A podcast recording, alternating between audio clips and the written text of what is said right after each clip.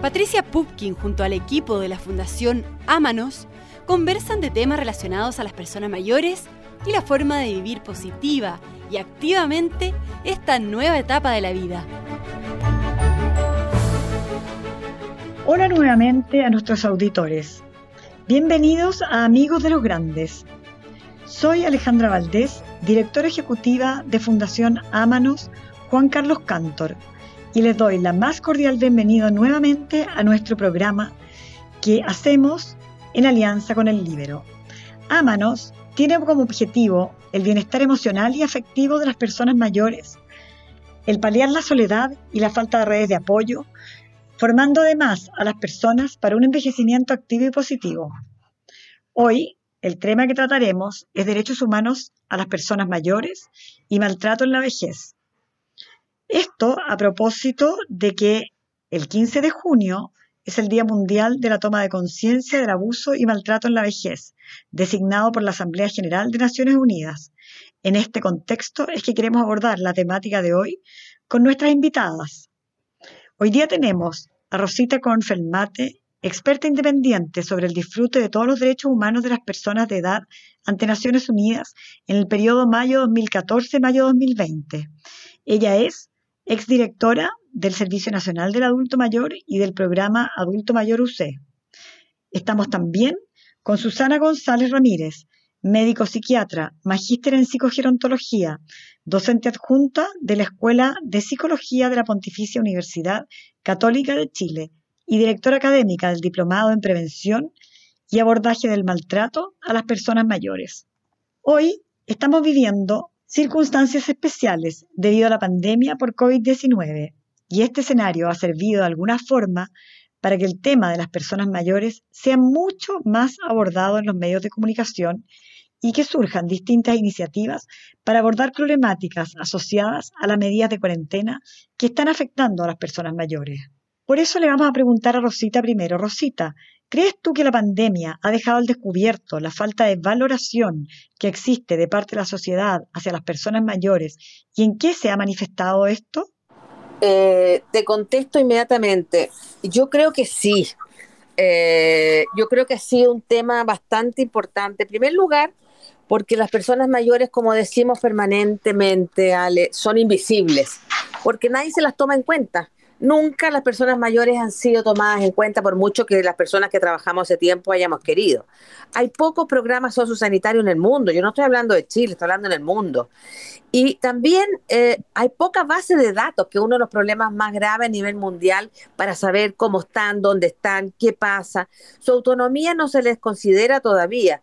Y por lo tanto yo creo que este, este momento es re especial, porque no solamente eh, se está saliendo a flote la problemática de las personas mayores, sino que también se está viendo cuáles son sus problemas y sus virtudes. No sé si te respondo. Sí, pero y esto, Rosita, es un tema para ti gusto en Chile o, a nivel internacional? ¿Por qué son invisibles acá y a lo mejor no en otros lugares, por ejemplo? No, en todas partes del mundo, incluso en los países más desarrollados.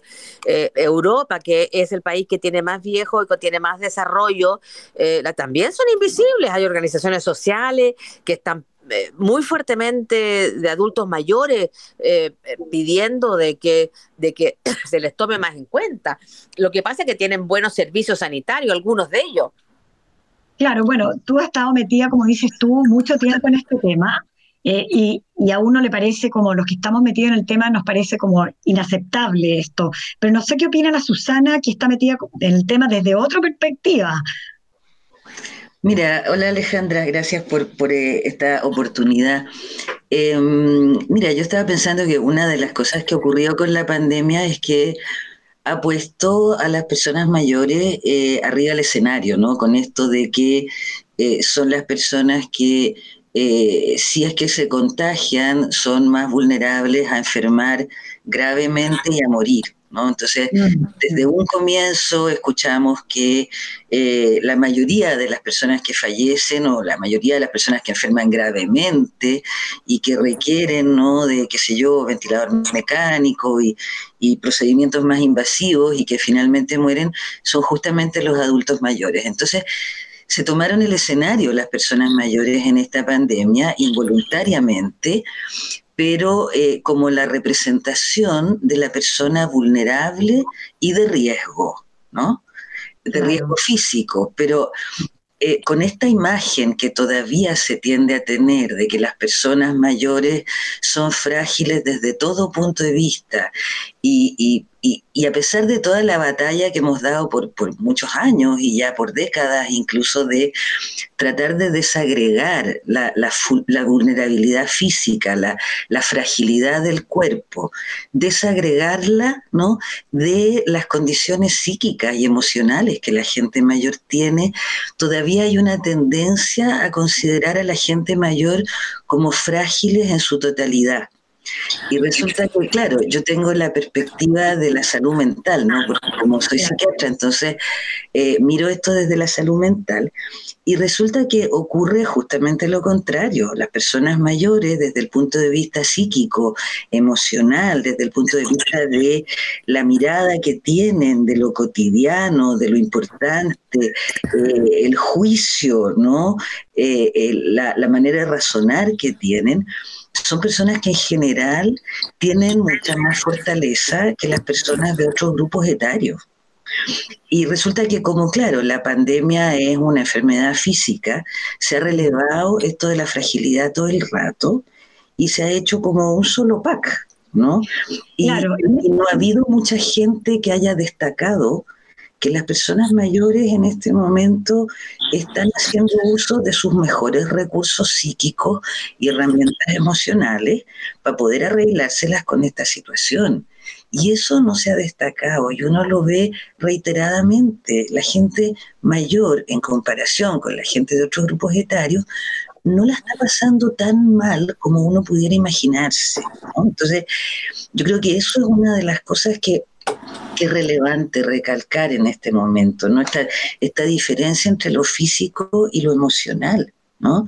Porque de una otra mirada, con la pandemia se ha destacado la vulnerabilidad física y, bueno, y, por eso también un poquito como haciendo, haciendo como una generalización de las personas mayores, ¿no?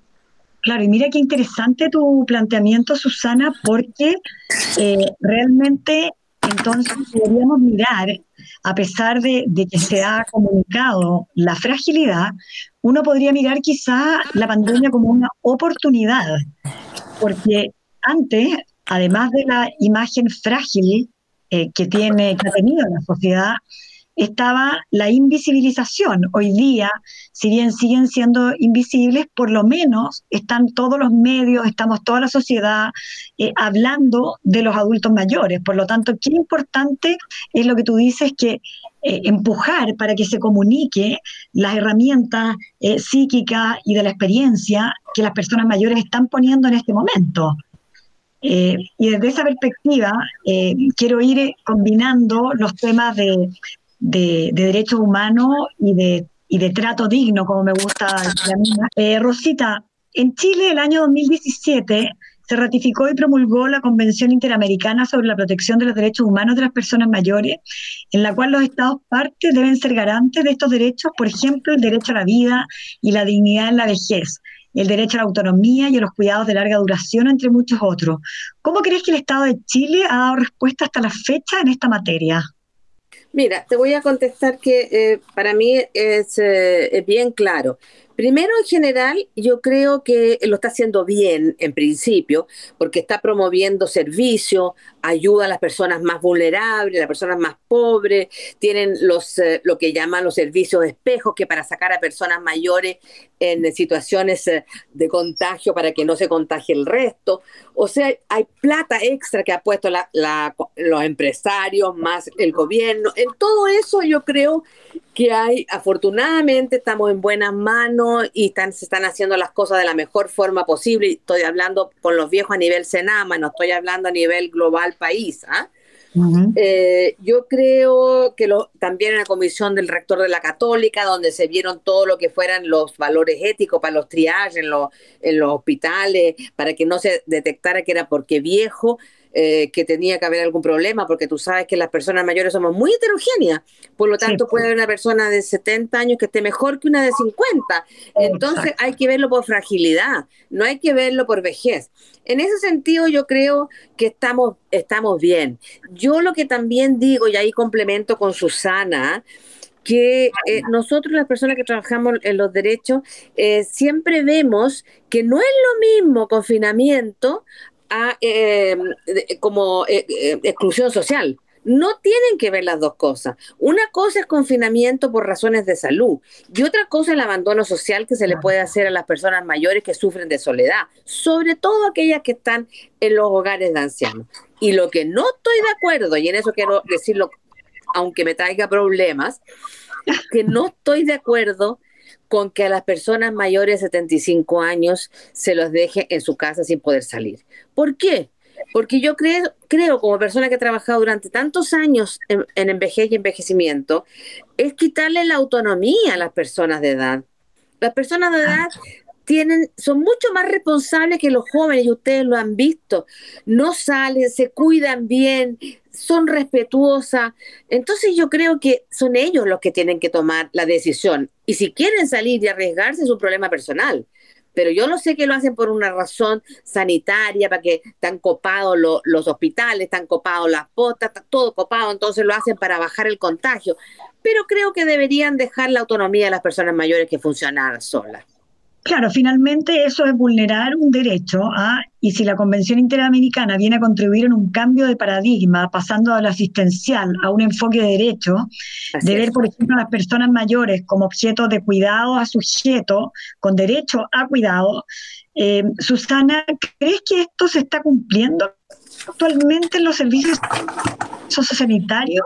Esta, esta orden, digamos, ¿no? Esta obligación que tienen las personas mayores de 75 años ahora de quedarse en sus casas, esta prohibición absoluta de salir de la casa, eh, yo creo que se plantea em, eh, la dicotomía ¿no? entre eh, hasta dónde cuidamos y dónde parte la transgresión a los derechos porque se planteó esta prohibición de salir de las personas mayores 75 como una manera de cuidarlos, ¿no? Como una manera de que estén más resguardados de contagiarse, por la misma razón por la que se prohibieron las visitas en las residencias, por la misma razón por la cual eh, los hijos de las personas mayores y las hijas que le están proveyendo, por ejemplo, las compras de supermercado, se las dejan en la puerta del departamento y no entran, o los saludan por la ventana de la casa. Entonces, todo eso se planteó como una manera de cuidar a las personas mayores. Eh, pero eh, la verdad es que hay que poner esto en, yo creo que hay que ponerlo, digamos, en, la discusión, ¿no? Porque eh, si, pensamos que las personas mayores no se pueden cuidar ellas, y tienen que hacerse cargo de cuidarlos el resto de la sociedad, dejándolos confinados en sus casas, estamos asumiendo que las personas mayores son incapaces de cuidarse por sí mismas. Entonces, eh, volvemos a esto de las generalizaciones. Entonces, si tú me dices una persona mayor que tiene una demencia, yo la tengo que dejar encerrada en la casa porque esa persona no va a poder comprender el riesgo que corre saliendo a la calle, por supuesto, está bien. Pero las personas mayores que tienen demencia son una minoría, pues la mayoría de las personas sanas aquí en Chile y en todas partes son personas que son conscientes, que son autovalentes, que son inteligentes, que tienen criterio, que tienen mucho más juicio y más criterio que los jóvenes que hacen fiestas, digamos, ¿no? En las noches en este momento y que hacen una fuente de contagio espantosa. Entonces, el decir que las personas mayores tienen obligadamente que quedarse en sus casas es automáticamente estar dando por sentado que no son personas que tengan el criterio suficiente como para adoptar las medidas de cuidado que estamos adoptando los que tenemos menos de 75. Y eso no es así. Claro, y ahí quizás vale la pena, quizás vale la pena recordar, Susana, para quienes están escuchando, eh, el porcentaje eh, de los adultos mayores que en Chile es autovalente equivale alrededor del 86%. Entonces, si tenemos en cuenta eso, estamos hablando de que los que en estricto rigor no podrían haber salido, tomado su decisión autónomamente, es si es que el 15%. Claro, que es importante ahí distinguir entre autovalencia y autonomía, ¿no? Porque la autovalencia eh, habla de la, eh, digamos, de la independencia para lo que son las actividades básicas de la vida diaria. Entonces, dentro de ese porcentaje que no es autovalente en Chile, hay un porcentaje menor aún de los que no son autónomos, es decir, de los que no son capaces de tomar sus decisiones que básicamente son las personas que tienen demencia, no más que eso. Una persona puede ser dependiente, o sea, no autovalente, estar en una silla de ruedas, pero estar perfectamente bien lúcida, ¿no? Y clara en todo lo que tiene que ver con las capacidades de comprender, de comunicarse, etcétera, ¿no? Entonces, ese porcentaje es aún más chico de las personas que efectivamente tú debieras confinar obligatoriamente. ¿No? aquí efectivamente hay una transgresión eh, al, derecho a la libertad, al derecho a la autonomía, que son artículos que están incorporados dentro de eh, la, la Convención Interamericana, ¿no? Claro, totalmente, totalmente. Eh, cuéntame, Rosita, tú querías comentar yo algo. Eh, agregar lo que dice Susana, que es muy, muy interesante, que en primer lugar solamente el 3% de las personas mayores en Chile tiene algún grado de discapacidad que lo invalide para poder actuar autónomamente, para que sepas que es un porcentaje muy chico. Y por el otro lado, nosotros, en comparación con los países europeos, somos una sociedad que creemos en la familia y por lo tanto, aunque estén algunos más solos, otros más acompañados, hay mucho menos gente institucionalizada que en los países desarrollados, Canadá, Europa, eh, y eso también hace una diferencia muy grande. Claro, ahora a propósito de eso y vinculándolo al tema del, maltrato, ¿ah? Que, queremos ir como combinando estos dos temas. Eh, las medidas de cuarentena obligadas sabemos por los medios de comunicación que han, que han eh, facilitado o han promovido que haya más eh, violencia intrafamiliar hacia las mujeres. En ese sentido, eh, quizás preguntarle a Susana, ¿existe un riesgo, Susana, crees tú, a pesar de que para nosotros la familia es una institución más consolidada que en otros países, ¿existe un riesgo de que también, tanto en familias como en las instituciones, haya un aumento de la violencia hacia las personas mayores? ¿Y qué estrategias podríamos proponer para, prevenirlo?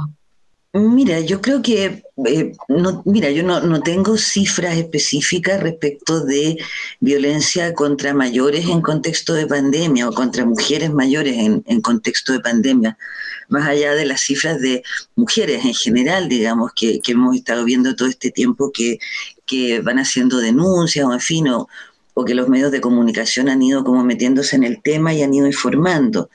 Em, yo no creo que la gente mayor tenga más riesgo de violencia en la familia que las personas de otras edades, pero es, una opinión, como te digo, no tengo cifras al respecto, ¿no?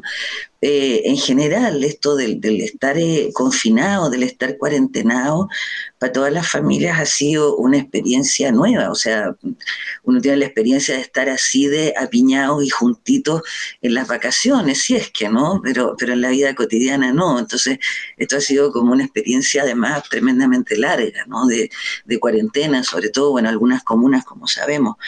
Entonces, eh, a eso tú le juntas el que en general lo que a mí me ha tocado apreciar desde el punto de vista de la salud mental, que como estamos todas las personas en, en, esta vivencia de la pandemia, que tiene un montón de derivadas, estamos todos un poquito más irritables, ¿no? Un poquito más irritables, un poquito más sensibles, porque estamos en riesgo de contagiarnos y enfermarnos, porque estamos, en fin, con problemas económicos, la gente que ha perdido el trabajo, eh, porque estamos con la gente que tiene niños chicos eh, o escolares en la casa con la responsabilidad ¿no? de, de la coeducación en este momento de los niños, porque estamos, en fin, sometidos a una serie de circunstancias que son nuevas, que son muy nuevas, ¿no? a las cuales no estábamos acostumbrados a ninguna de ellas, y que ahora a todos nos tienen bajo una situación de estrés. ¿no? Esto, esto es una crisis transversal para todos.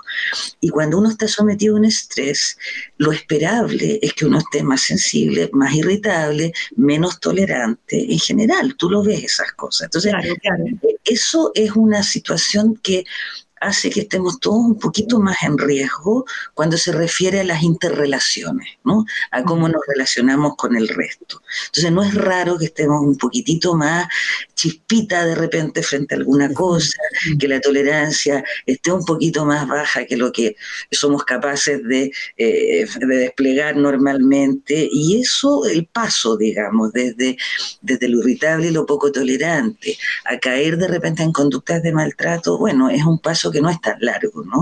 Claro, claro. Es un riesgo en general para todos.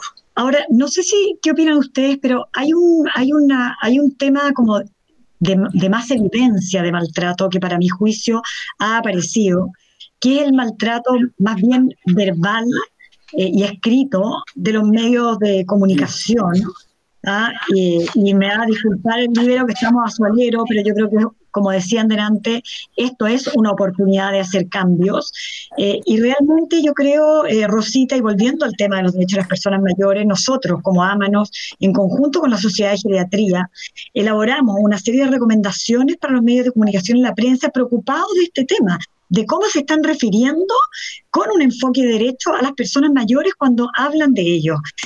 ¿Esto que la prensa y los medios de comunicación en Chile están abordando este tema desde un enfoque de derecho, Rosita, o nos falta y qué podemos hacer? Mira, Ale, desgraciadamente yo estoy muy contenta que el libro nos haya dado esta oportunidad de conversar y tratar estos temas.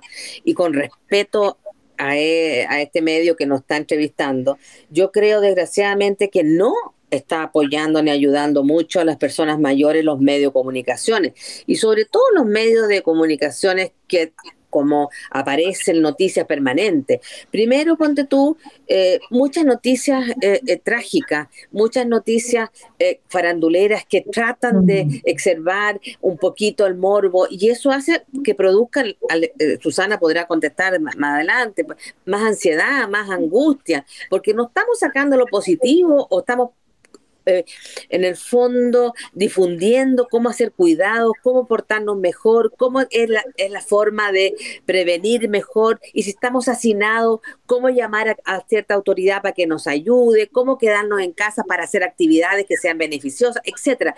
Ese es el lado positivo, pero estamos viendo cada día más morbo y además traten a las personas mayores como abuelitos, que hemos trabajado mucho para que ese tema no se diga, porque los, los, viejos decimos, yo no soy abuelo tuyo. Entonces, ¿por qué me tratas de abuelita? O sea, soy una persona mayor. Yo creo, para terminar, en el fondo, eh, es decir, primero, que no los llamen abuelitos, porque es infantalizarlo, y segundo, tratar en lo posible en los medios escritos o los, la televisión, los medios visuales, de hablar de cosas positivas, que vayan a favor del ánimo, que vayan a favor constructivo de las personas mayores. Entonces, entrevistar a algunos mayores que están haciendo cosas buenas, eh, hablar cómo debemos cuidarnos, aprovechar a ayudar en este momento, pero no el morbo, es, esa es mi opinión. Claro, claro. Yo insisto que esto eh, sigue siendo, a pesar de lo dramática de la situación que estamos viviendo y de la incertidumbre, una gran oportunidad. Yo creo que nosotros como sociedad hay ciertos temas de los cuales no nos habíamos preocupado eh, con conciencia y entre esos quizás era el del adulto mayor y la pandemia es una oportunidad de un cambio cultural eh, que estamos llamados todos a hacer y también en eso los medios de comunicación. Y Susana, volviendo al tema del maltrato a los mayores, la negligencia y el abandono son una forma de maltrato. Y con la crisis por el COVID, también hemos visto en la prensa casos de personas mayores que han sido abandonadas en sus cuidados. A nosotros como fundación eh, nos toca especialmente este tema porque trabajamos justamente por la soledad de las personas mayores. Eh, y sabemos que la soledad enferma, que la soledad es cara, eh, que la soledad puede llegar a traer la muerte y enfermedades graves. Entonces, ¿cómo influye esto en que se agudicen patologías como la depresión en las personas mayores, considerando que en Chile la tasa de suicidios, además, en personas mayores ha ido en aumento? Y ahí, antes de, pedirte la respuesta, Susana, solo comentarles que nosotros notamos como fundación desde hace dos semanas exactamente que los temas de salud mental en los mayores con, el, eh, con la extensión del confinamiento han empezado a eh, ser más críticos. Sí, efectivamente. bueno, el, tema del abandono es un tema que, que, viene ya de mucho antes y ahora con la pandemia, claro, o sea, eh, se, han, se, han, dificultado en, muchas ocasiones las instancias como para eh, la interrelación y por lo tanto hay un riesgo, digamos, mayor de, abandono. Ahora, eh, siempre el abandono y la, y la soledad son factores de riesgo para no solo para enfermedades, para enfermedades físicas y enfermedades psíquicas también, ¿no? Sino que eh, el abandono, la falta de redes, ¿no? La persona que está aislada en general es una persona que tiene una mala calidad de vida, es, uno de los, de los elementos principales que está a la base de, cómo tú evalúas la calidad de vida de una persona. Entonces, efectivamente las consecuencias pueden ser eh, eh, graves, ¿no? y hay todo un tema aquí de del, preocuparnos como de mantener contactadas a las personas mayores siempre, de, desplegar una red que permita que no haya ninguna persona mayor eh, que en estas circunstancias quede aislada ¿no? de las redes sociales o de las redes institucionales. ¿no? El, concepto de red, ¿no? Es un concepto que es eh, básico cuando se trata de proteger a las personas. Siempre eh, el, funcionamiento institucional en red, ¿no? Eh, ha sido siempre la mejor fórmula para que las personas estemos tengamos acceso por un lado y estemos de alguna manera siendo vistas por otros, ¿no? Y de tal manera de que tus necesidades sean visibilizadas. Por lo tanto, yo creo que la, mejor manera de prevenir eh, en este momento es eh, desplegando todas las redes que puedan ser posibles de desplegar en las circunstancias en que estamos, de tal manera de al menos poder eh, mantener el contacto con toda la gente mayor. Sobre todo estamos hablando de la gente mayor que vive sola. ¿no? Eh, que, es re importante. Y en esto los municipios han hecho una labor eh, tremenda, ¿no? Me ha tocado saber de un par de lugares y de, acciones que están haciendo en los municipios, efectivamente han priorizado eh, el tener contacto con la gente mayor y sobre todo con la gente mayor que vive sola. Y yo creo que esa es como la mejor manera, ¿no? Ahora, eh, quería Alejandra tomarme la libertad de eh, hacer un, agregar una colita a lo que estaba diciendo Rosita respecto del trato y los medios de comunicación, ¿no? Eh, efectivamente, yo quiero enfatizar eso, todavía vemos que los periodistas especialmente, ¿no? Hablan de los viejitos y de los abuelitos, ¿no? Eh, y eso, que por Dios que esta sea la oportunidad de una vez por todas de erradicar eso, ¿no? Eh, ahora, eh, aparte de eso, hay, hay otra, digamos, otro, otro término que a mí me ha estado como incomodando un poco en el último tiempo y que no tiene que ver tanto con los periodistas, sino que más con las autoridades. Em, y que es cuando se habla de nuestros adultos mayores. Ay, eh, total. Los adultos mayores no le pertenecen a nadie.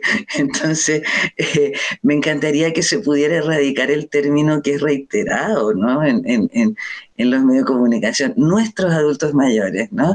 Eh, suena potente, pero la verdad es que yo preferiría que hablaran de los adultos mayores, ¿no? Porque no son una pertenencia de nadie. Absolutamente, absolutamente. Yo creo que podríamos destacar eh, como dicen ustedes eh, en, este, en este podcast, amigos de los grandes, que eh, una encuesta realizada en Argentina por la Cátedra de Psicología de la vejez de la Universidad de Buenos Aires, encabezada por Ricardo Yacob, experto en psicogerontología, dice y confirma que las personas mayores resisten mejor frente a las malas situaciones y no han cambiado mayormente sus hábitos con la medida de la cuarentena. Entonces, desde esa perspectiva, yo creo que el gran llamado eh, y síntesis quizás que pudiéramos ir haciendo de, esta, de este programa es que esas personas eh, que han sido invisibles a la fecha, de la cual tenemos poca base de datos, con la pandemia se nos aparece esta gran oportunidad de cambiar esa visión de vulnerabilidad y riesgo y de fragilidad por las fortalezas que las personas mayores hoy en día eh, tienen y están demostrando. Eh, yo no sé si como cierre eh, ustedes quisieran dar algún mensaje especial para el tema del día del, del, maltrato, que a nosotros nos gusta hablar de ojalá el Día del Trato Digno. Además de agradecerle a, la Susana y a la Rosita por su participación y poner a, a disposición de todos nosotros toda su experiencia y conocimiento, yo creo importante agreguemos un cierre de algún mensaje a las personas mayores, especialmente que nos están escuchando acerca de los derechos de este grupo de la población. Pues no olvidemos que una sociedad se mide por la manera que respeta a sus ciudadanos mayores. Rosita, cuéntanos, ¿qué quisieras tú transmitir como... Yo quisiera decir que las asociaciones de personas sociales, de personas mayores, la más grande que hay, la organización social más grande que hay en Chile. Son las organizaciones que están más reunidas y por lo tanto ellos han hecho visible hoy día el aporte y lo que están haciendo para ayudar y la solidaridad entre otras personas mayores. Yo creo que eh, ha sido una de las cosas positivas dentro de lo malo, es que se pueda sacar todo lo positivo que las personas mayores están haciendo en este minuto. Yo creo que son bastante resilientes a pesar de todo lo que pasa, han tenido muchas experiencias, les ha tocado muchas cosas en la vida y es un momento muy angustioso, es verdad, un momento de ansiedad, de mucho problema, pero yo, si tú me dijeras sobre el maltrato o el trato digno, como tú lo quieres decir, yo creo que lo más importante es que la gente joven entienda que hay maltratos que son no están reconocidos por la sociedad como tales, pero que sí son, como el maltrato de abandono, dejar a un adulto mayor tranquilo y no verlo, como el maltrato económico, quedarse con la pensión o con la casa de un adulto mayor, que son tan importantes como el maltrato psicológico o el maltrato físico. Entonces, yo quiero recalcar por el 15 de julio, eh, junio, que es el Día del Maltrato Internacional, de que preocupémonos de no causar daño, porque los mayores nos damos cuenta de todo y podemos tener una sensibilidad enorme y sufrir con estas cosas. Ese sería mi mensaje. Gracias, Rosita. Susana. Mira, por mi parte, a mí me gustaría directamente decirle a las personas mayores em, eh, que estamos pasando por un periodo excepcional, donde efectivamente eh, están ellos corriendo un riesgo mayor probablemente que el resto de la población. Em, una paciente mía el otro día me dijo por WhatsApp, eh, doctora, el mundo no se va a acabar, el mundo va a seguir. Y era una cosa, una frase tan simple, pero tan cierta, digamos, ¿no? Tan, tan cierta. Em, eh, decirle también a los adultos mayores que sabemos que eh, si en este momento tienen 70, tienen 80, tienen 90 años, por algo llegaron a esta edad, es porque han sabido cuidarse, ¿no? Eh, y eso es valorable y eso hay que destacarlo en este momento. confiamos en que sí, en que son responsables y se pueden cuidar y se saben cuidar. Y por último, en el futuro, cuando esta pandemia pase, cuando ya todos estemos eh, fuera del riesgo, al menos de este virus, ¿no?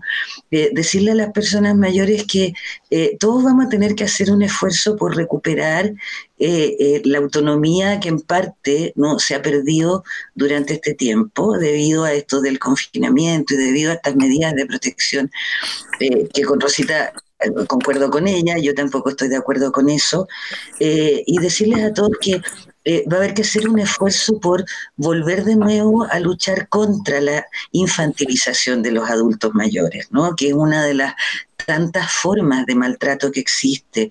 Cuando uno habla de maltrato, uno tiende a pensar en violencia, ¿no? En violencia física o en violencia psíquica, pero hay otras formas de maltrato, como tú misma lo dijiste antes, Alejandra, ¿no? El abandono, ¿no? Eh, la negligencia y la infantilización de la gente mayor también es una forma de maltrato, no hay que olvidarlo. Así que tengamos en alto ¿no? nuestros derechos y la autonomía que va junto con eso, eh, no solo ahora, sino que también eh, esto va a seguir siendo una batalla que tenemos que seguir dando en el futuro. Así es, Susana, Rosita, muchas gracias. Nos quedamos con un enorme desafío. Nuestro trabajo no termina aquí, no termina con la pandemia. Yo creo que el tema llegó para quedarse eh, y para quedarse por largo tiempo hasta que logremos como sociedad un cambio cultural, que es lo que quizás todos aspiramos. Pues las personas mayores eh, merecen y necesitan el afecto que todo ser humano ¿ah? merece y necesita para vivir en paz, tranquilamente y con el mayor bienestar posible. Muchas gracias, me despido a nombre de amigos de los grandes, muchas gracias al libro y que tengan todos una buena semana y un buen mes del maltrato, dígase del trato digno. Gracias. Gracias a ti, a Ámanos, al Libero y muchas gracias por todo. Gracias Alejandra por la oportunidad.